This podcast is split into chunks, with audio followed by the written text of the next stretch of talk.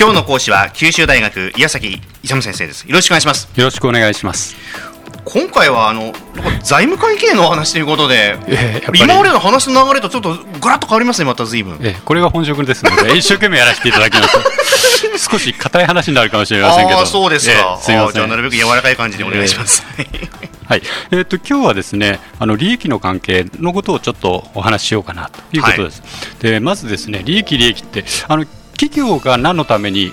会社経営をやってるかちょっとあのお話しいただけますでしょうやっぱそのやっぱり利潤を追求するというか利益を得るためですよね。えそれだけでいいんですか？え？え？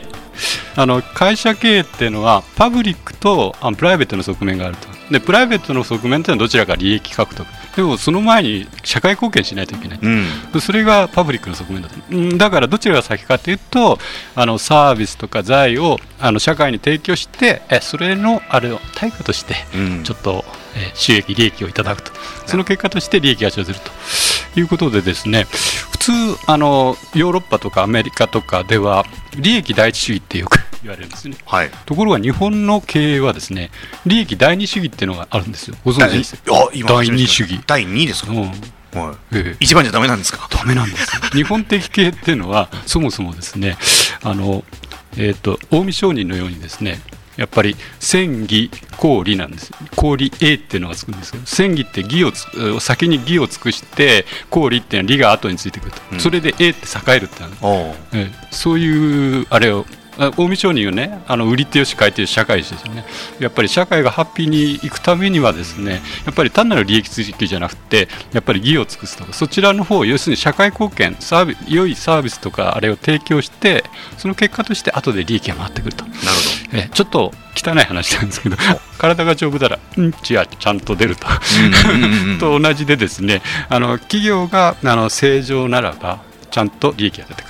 うんこういうことなんですね。はい。ずいぶんイントロ長いですね。大丈夫ですか。そうなんでしょうかね。大丈夫ですか、ね、それでですね、本来に入りまして、利益には量と質があると。量と質。考えたことないですよね。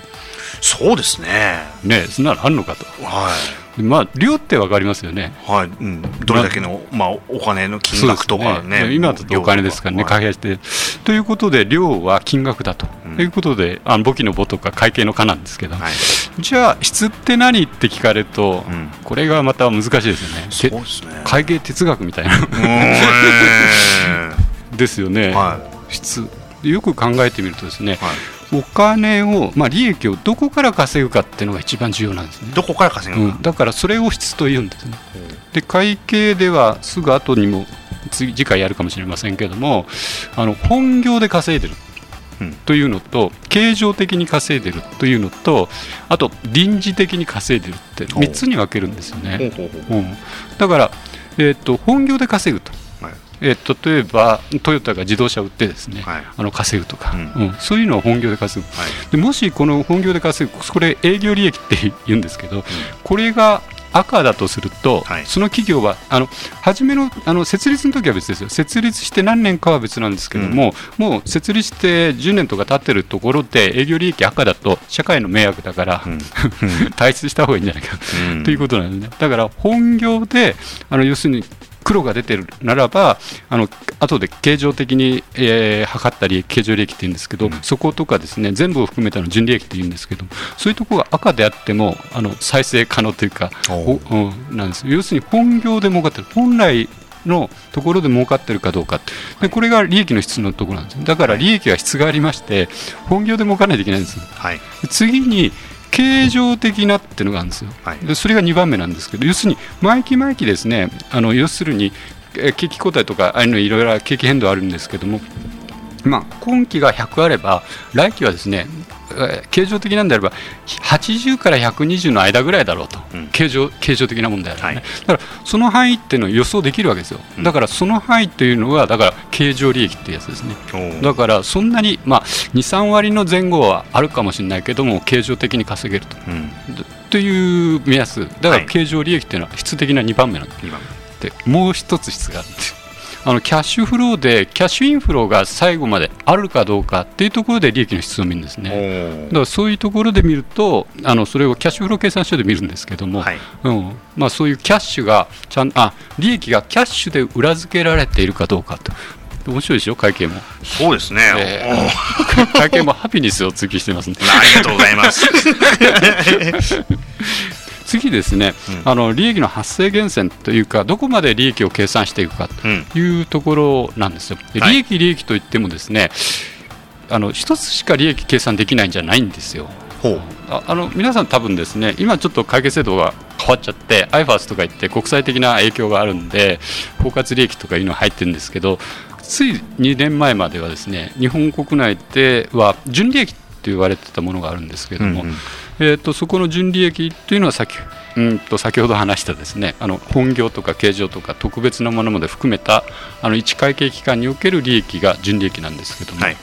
でその利益を計算するときに現在はですねあの純利益というところあの特別損益まで臨時的なものを含めたところまで計算してきてたんですけれどもあの国際的な影響を受けてですねあの IFAS あの国際財務報告基準というのがあの日本でも任意適用になってあるいはですねそれの影響で日本の国内基準をですね個別の会計基準を変えたんですよ、うん、その影響で包括利益っていうのは日本の会計基準にも入ってきたんですね、うん、だからそこのところまであの経あのあの損益計算書等にですねこの利益として計上していくという段階になってきてますね。うん。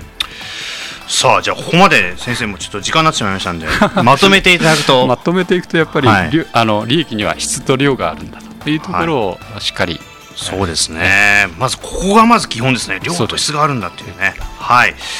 ではまた次回もよろしくお願いしたいと思います。今朝は九州大学岩崎勇先生でした。ありがとうございました。ありがとうございました